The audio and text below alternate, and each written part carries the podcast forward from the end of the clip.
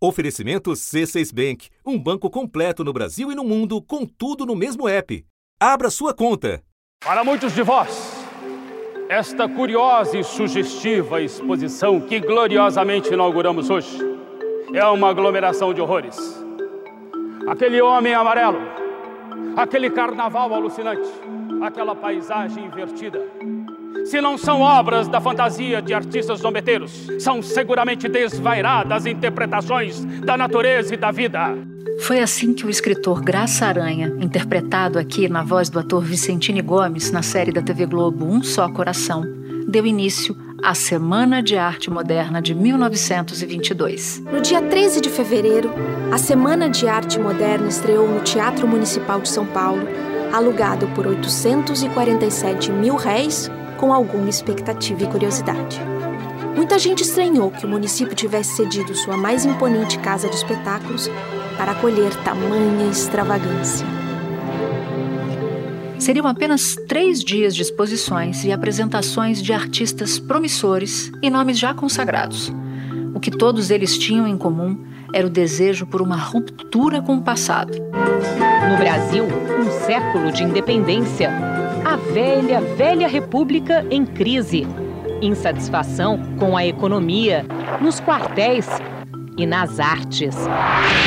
De Cavalcante assina o cartaz da semana que idealizou, já na abertura, uma provocação.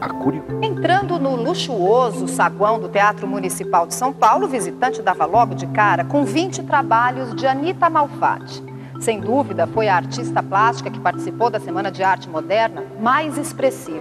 Ao lado da escada, aquele que viria a ser chamado de o Rodin brasileiro. Vitor Brecheret também participou da semana.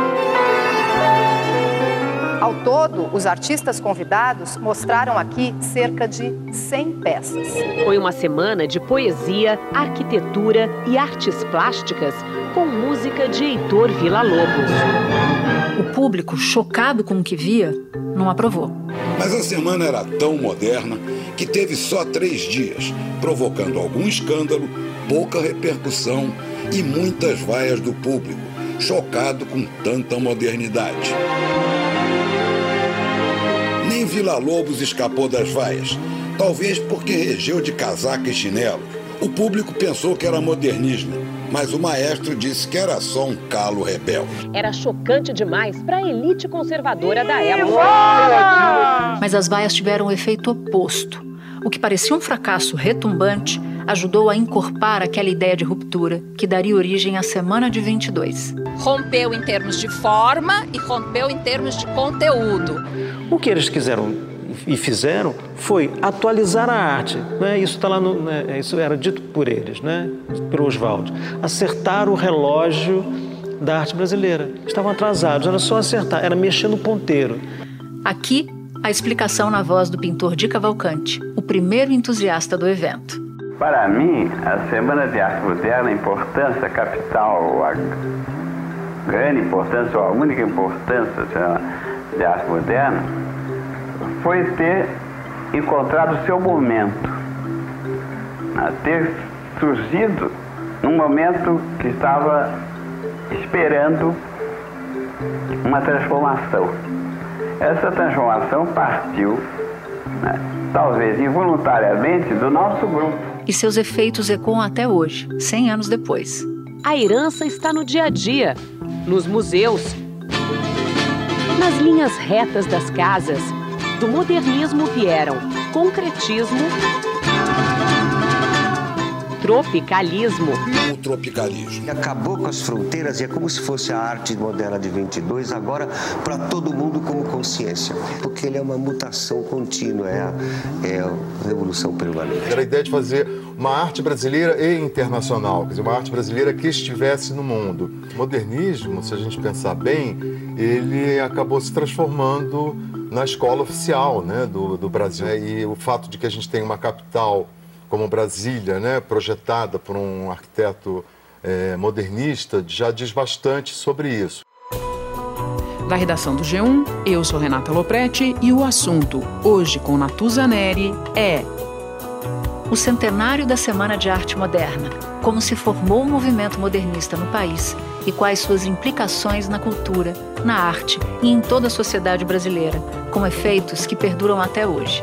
Para isso, eu converso com o professor e pesquisador do Instituto de Estudos Brasileiros da USP, Luiz Armando Bagolin, que é um dos curadores da exposição Em Cartaz Era uma Vez o Moderno.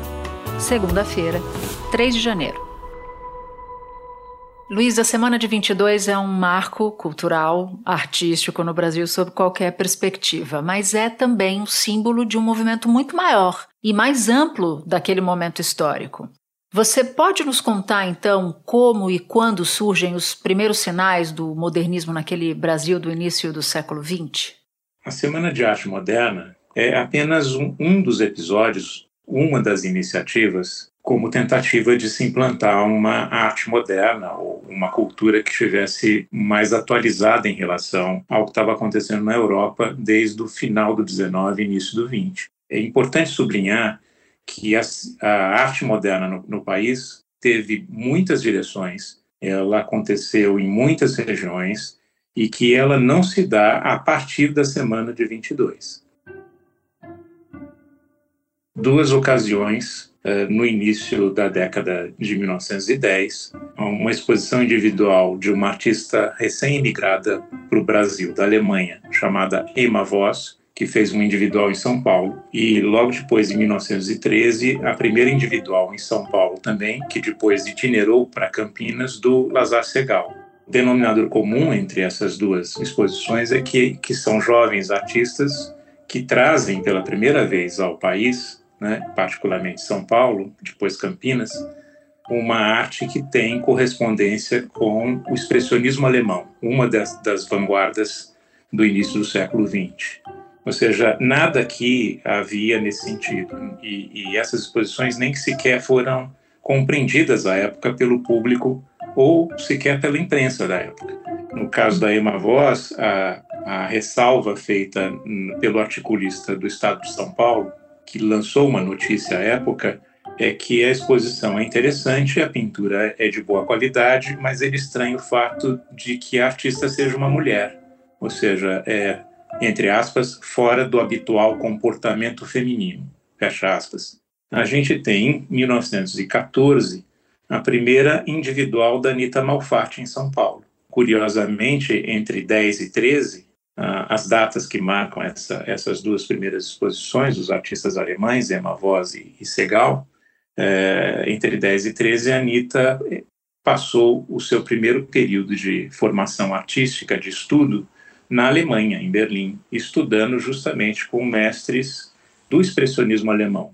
Então, a segunda viagem dela para aprimorar os seus estudos em pintura moderna, isso que é um, fato a ser sublinhado, a Anitta não tinha nenhuma pré-formação em arte acadêmica. Essa segunda formação, esse aprimoramento se dá nos Estados Unidos. Ela, ela chega em Nova York em 1915 né, e fica até final de 1916. Então você destaca a Anitta como a nossa primeira artista realmente modernista, é isso? É, a primeira artista brasileira é, modernista é Anita Malfatti. Se falava por aqui muito numa modernidade, né, desde o final do século XIX. Essa modernidade, que não pode ser confundida com modernismo, mas do qual o modernismo faz parte, como, é, enfim, um lance, um episódio, essa modernidade no final do século XIX, tanto na Europa, principalmente na França, como aqui, ela se, se dava em torno é, do naturalismo, né, tanto na literatura quanto na pintura, nas artes visuais. A modernidade ela implicava já numa posição anti-acadêmica, anti a arte acadêmica, anti a literatura parnasiana, né, mas se dava em torno dos artistas, dos autores que abraçaram o naturalismo. E a crítica jornalística, não só o Monteiro Lobato, mas os principais jornais de São Paulo e os principais articulistas que faziam crítica de arte na época, eles estavam a par dessa tendência estética do naturalismo e defendiam essa, essa tendência. O modernismo, no entanto, o cubismo, o futurismo, o dadaísmo, essa, esses ismos das vanguardas, eles não eram conhecidos e eles eram repudiados. Então, a Anitta é, é a nossa primeira artista brasileira a travar contato diretamente com essas vanguardas que não faziam parte do naturalismo. Bom, então, como você está dizendo, quando a gente chega em 1922 a 1922, não há uma unanimidade entre intelectuais, imprensa, elite do empresariado. E aí eu queria te perguntar, como é que foi possível um evento desta monta se concretizar e qual foi a reação da sociedade no primeiro momento? Quando a gente chega em 22, várias outras outras iniciativas elas elas aconteceram, elas se sucederam. Teve a exposição da, da segunda exposição individual da Anitta Malfatti em São Paulo, em 17. Ela mostra a, essa produção norte-americana ao lado do que ela já tinha produzido na Alemanha, e é essa exposição que recebe aquela crítica violenta do Monteiro Lobato em dezembro de 17. Pinturas de Anita Malfatti, acusada por Monteiro Lobato de imitar o que ele chamava de extravagâncias de Picasso. Uh, depois disso, né, é, só a partir de 1920, é, de Cavalcante, Menotti Del Pique, Oswald de Andrade começam a resgatar a Anitta. Todos os preparativos que, que redundaram né, é, na semana e que antecederam a semana né, começam, na verdade, em 1920, com a formação desse pequeno grupo em São Paulo, que depois é ampliado porque eles vão buscar reforços no Rio, eles querem que os poetas, os escritores do Rio participem né, desse movimento. Na literatura, brilharam os nomes de Oswald de Andrade, o mais inovador dos escritores modernistas, Mário de Andrade, o criador da poesia moderna brasileira, e Menotti Del Picchia, autor da obra Juca Mulato. Até este evento, poesias eram para ser lidas. A partir dali, passaram a ser declamadas. Eles se, se apresentaram ao público como os futuristas paulistas, mas eles deixaram claro que eles não queriam destruir nada, eles não queriam abalar os esteios da elite né, burguesa a qual eles mesmos pertenciam, eles eram filhos dessa elite. Eles queriam apenas mostrar o quanto eles estavam atualizados em relação às artes visuais, à literatura, à arquitetura, etc., música, que estava correndo na Europa, principalmente. Também nos Estados Unidos, mas principalmente na Europa. Seria um happening, uma performance, uma instalação multimídia? Nada disso existia na São Paulo provinciana de 1922. Agora, por que, que a semana de 22 ecoa ainda hoje? Por que, que é importante falar disso agora? A semana de arte 22 teve um efeito muito mais forte como propaganda, como uma estratégia muito bem sucedida de propaganda, né? Porque ela gerou imediatamente no momento que aconteceu, né? Durante os dias que aconteciam, de 13 a 18 de fevereiro e durante os três festivais noturnos, 13, 15 e 17 de fevereiro de 22, a reação muito forte da imprensa, principalmente. A imprensa reagiu mais violentamente contra né, o que foi apresentado durante a semana do que o público. Uma carta do Mário para o Oswald, logo depois da semana, ele diz: Nós despertamos a fúria dos araras. Os araras são os jornalistas. Ou seja, chamamos a atenção para o nosso movimento. Porque as exposições que foram feitas antes, os artigos que a gente fez no jornal, eu, Oswald, Menotti, vários, ao longo de, né, de 17 lá até 22, eles não surtiram tanto efeito né, quanto esse evento coletivo. Então, a semana, no momento em que ela aconteceu, ela teve uma importância como um evento catalisador dessas várias iniciativas. E isso foi, a posteriori, construído historicamente. Eu queria voltar um pouco antes disso, em 1928, porque essa, esse ano também é especial nessa linha do tempo. Porque, além de ser a data do lançamento do Manifesto Antropofágico, você já citou que também foi o ano em que a Tarsila do Amaral apresenta o Abapuru pela primeira vez e que o Mário de Andrade publica Macunaíma, a obra-prima dele. Mas também marca esse ano o início do rompimento do núcleo duro do modernismo. Eu queria que você explicasse para a gente que confusão era essa. O Mário de Andrade começa começa a se interessar por aquilo que nós chamamos de Brasil profundo já em meados dos anos 20. Está todo mundo ainda na Europa, né? O Oswald, a Tarsila, a Anitta, é, e o, o Mário, nas cartas que ele envia aos amigos que estão lá fora, ele diz: Olha, eu sou cada vez mais mata virgem. Eu me interesso muito menos pelo Louvre, né, e mais por uma tapera construída na beira da estrada, no meio do mato, né, na, na beira de um rio, do que pela arte europeia, do que pelo que tem aí. Ou seja, esse interesse ele se acirra a partir de 1927, quando o Mário faz as suas primeiras viagens ao norte do país, a região amazônica. Daí a gente tem como resultado o Turista Aprendiz, né, o Clã do Jabuti, romance do Mário lançado em 27, e finalmente o Macunaíma, né, em meados de 1928. E o escritor Mário de Andrade já chamava a cidade de Pauliceia Desvairada. Abrasileirou a língua portuguesa, deixou a rima de lado e passou a escrever como se fala. Pai do movimento modernista, deu à luz Macunaíma, herói nacional sem nenhum caráter. Isso se dá ao mesmo tempo com a eclosão do Manifesto Antropófago, eh, no final de 28, e a pintura, né, que antecede a, a redação do, do, manifesto, a pintura da Tarsila Abapuru, né, que foi um, um, evento, a nomeação desse quadro. Né. Eles vão todos ao ateliê da, da Tarsila, Bop, Oswald, Tarsila e muitos outros, é, antes de estar, digamos, firmado a antropofagia como, como manifesto, como movimento, batizar o quadro de Abapuru. Abapuru palavra em tupi e nome do quadro mais famoso de Tarsila do Amaral. Abaca de Jirobe, poru que come carne humana. Quando viu a tela, o marido e poeta Oswald de Andrade disse: Vamos fazer um, um movimento em torno deste quadro. Nascia o movimento antropofágico. Então, isso está se dando simultaneamente, quer dizer, o interesse do Mário no Brasil profundo. Né? O que, que é o Brasil profundo? É, o conjunto de culturas tradicionais, das culturas dos povos originários, das várias etnias indígenas, né, os afrodescendentes, etc. E o, o, o Mário chega a participar, né, Mário, Carlos Drummond e outros, do início da antropofagia. Antropofagia, palavra grega, antropo, homem, ser humano, fagia, ato de comer. Ou seja, a arte de devorar a cultura europeia, digerir e devolver com forma, luz e cor brasileiras. No movimento antropofágico, devora a frase de Shakespeare: To be or not to be, that's the question. Ser ou não ser, eis a questão. E a devolve questionando a identidade do Brasil. To be or not to be? Essa é a discussão.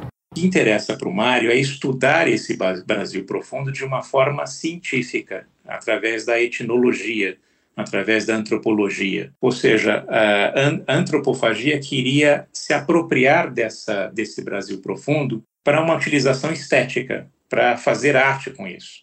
E, de novo, para fazer uma arte branca, né, voltada para a elite, para escandalizar a elite da qual eles mesmos participavam. Para o Mário, isso não é suficiente. O Mário talvez seja o nosso primeiro autor intelectual a entender né, que somente a partir do estudo e do encontro né, e do reconhecimento desse Brasil profundo é que nós, brasileiros, podemos saber quem nós somos de verdade. Porque o Brasil não conhece o que é o Brasil. O Mário falava isso. A principal motivação do rompimento entre o Mário de Andrade e o Oswald, entre o Mário de Andrade e os antropófagos, se dá por conta dessa, desse conflito fora o conflito de natureza pessoal, obviamente. Né? Um, a gente sabe que o Oswald, nos círculos particulares, ele ficava ridicularizando a sexualidade do, do Mário de Andrade. Seja como foi, em julho de 29, o Mário escreve uma carta para Tarsila da Moral. Essa carta está presente, a, a, carta original também na, na nossa exposição, anunciando o rompimento com Oswald.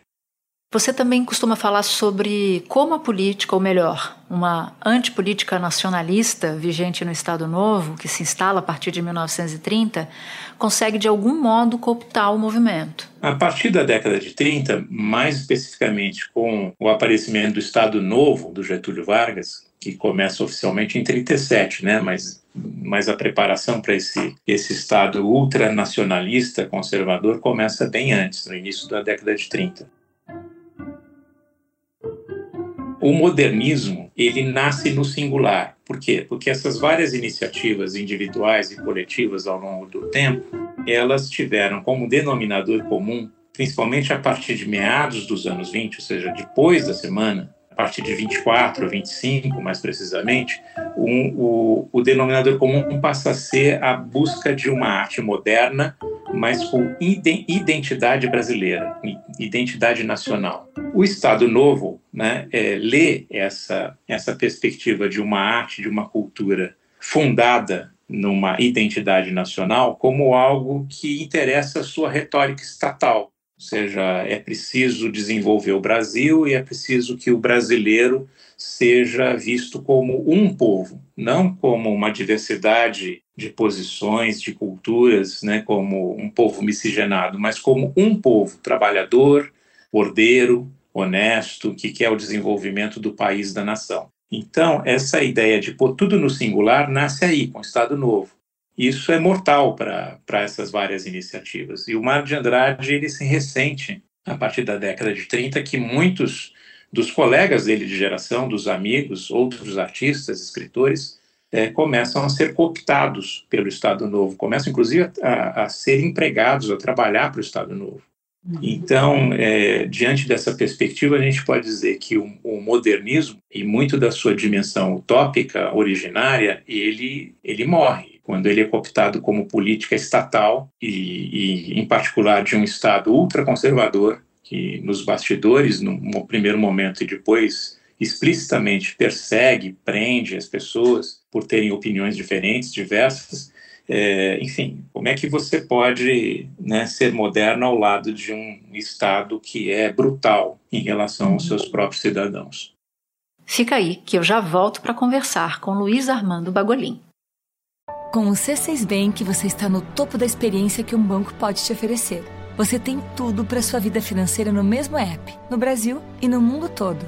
A primeira conta global do país e atendimento personalizado, além de uma plataforma de investimentos em real e dólar com produtos exclusivos oferecidos pelo C6 em parceria com o JP Morgan Asset Management. Quer aproveitar hoje o que os outros bancos só vão oferecer amanhã?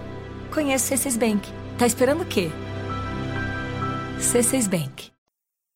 Luiz, agora eu quero avançar um pouco e falar sobre as repercussões do modernismo no Brasil, mas ao longo desses últimos 100 anos. Qual é o legado? É importante a gente lembrar da construção de Brasília, né? que é um movimento que começa, na verdade, bem antes também sob o Estado Novo. Em 1936, o jovem ainda estagiário, né, Oscar Niemeyer, é convidado pelo Lúcio Costa para ajudá-lo a desenhar o Museu de Educação e Saúde no Rio de Janeiro, que é considerado o nosso primeiro projeto né, de arquitetura modernista. Então, a arquitetura modernista brasileira ela foi capitaneada primeiramente pelo Estado Novo.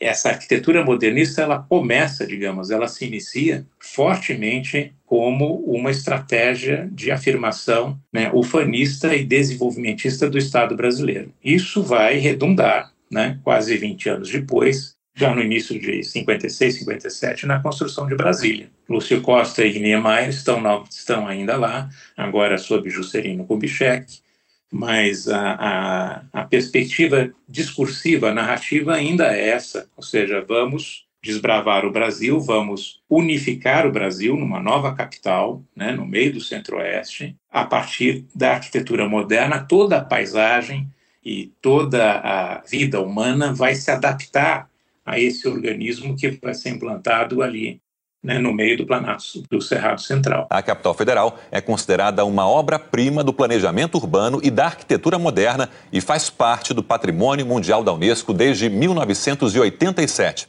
A partir do final da década de 60, início da década de 70, o legado, por assim dizer, dos modernistas né, foi também lembrado pelos novos baianos, pelos tropicalistas. Sobre a cabeça os aviões, sobre os meus pés os caminhões, aponta contra os chapadões meu nariz. Assim como pelo cinema novo do Glauber Rocha, pelo teatro Oficina do José Celso Martinez, que funda a Universidade Antropófaga no Teatro Oficina. Com espetacular sucesso da montagem do Rei da Vela, de Oswald de Andrade, por Zé Celso Martins Correia e o Grupo Oficina.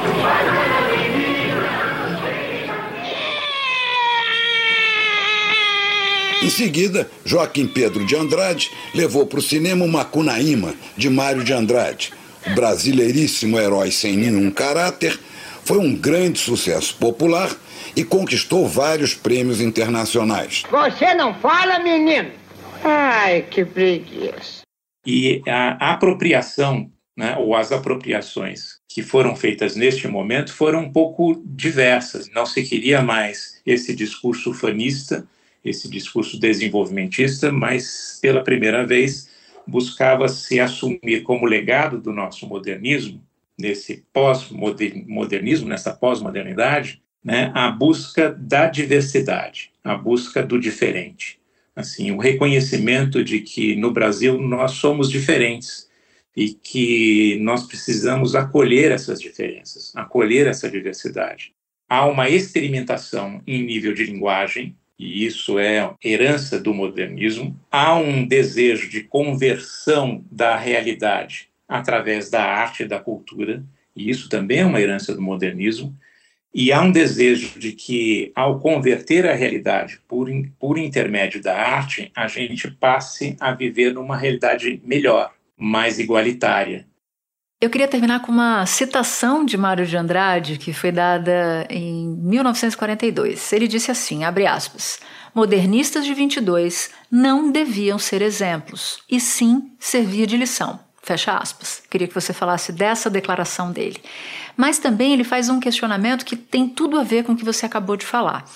Ele perguntava assim, abre aspas, como é possível ser moderno em um país com tanta desigualdade e falta de acesso a direitos básicos? Fecha aspas. Uma pergunta que me parece muito atual ainda nos dias de hoje.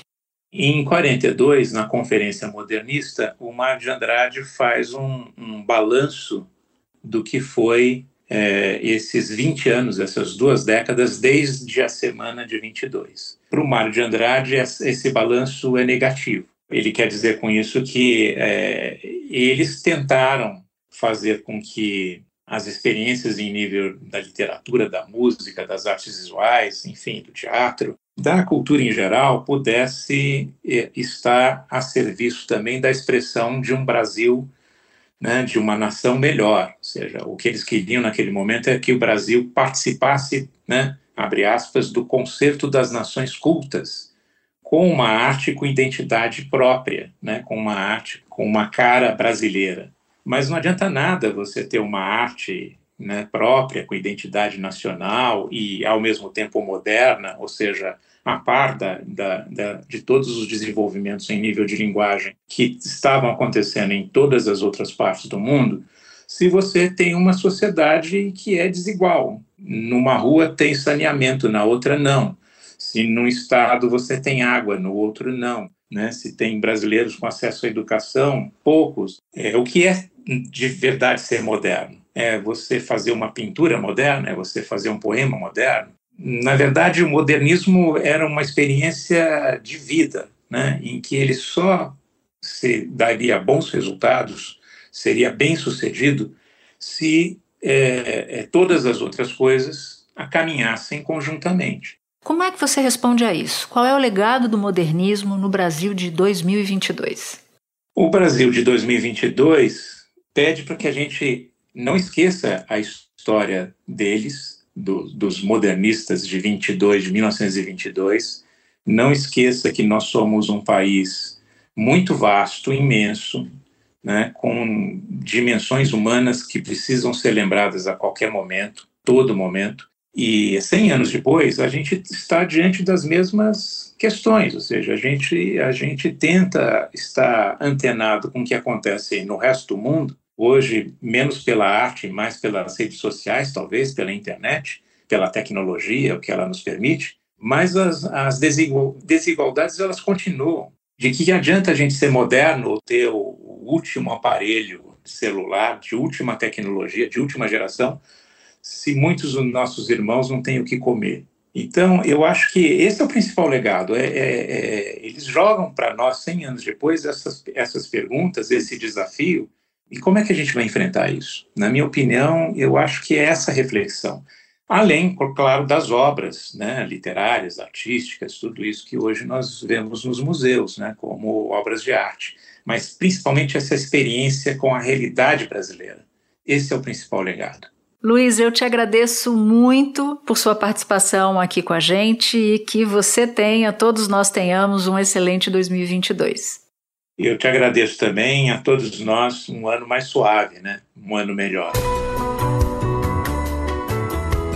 Este foi o assunto, podcast diário disponível no G1 e também no Globoplay, Google Podcasts, Apple Podcasts, Spotify, Castbox, Deezer e Amazon Music.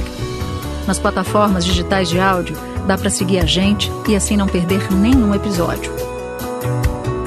Eu sou Natuzaneri e fico por aqui. Até o próximo assunto.